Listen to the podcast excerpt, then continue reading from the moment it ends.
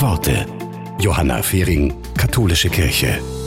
Teresa von Avila hat schon im 16. Jahrhundert erkannt, dass es zwischen Frauen und Männern in der Gesellschaft und in der Kirche eine Schieflage gibt. Sie hat gesagt, ich werfe unserer Zeit vor, dass sie starke und zu allem Guten begabte Geister zurückstößt, nur weil es sich um Frauen handelt.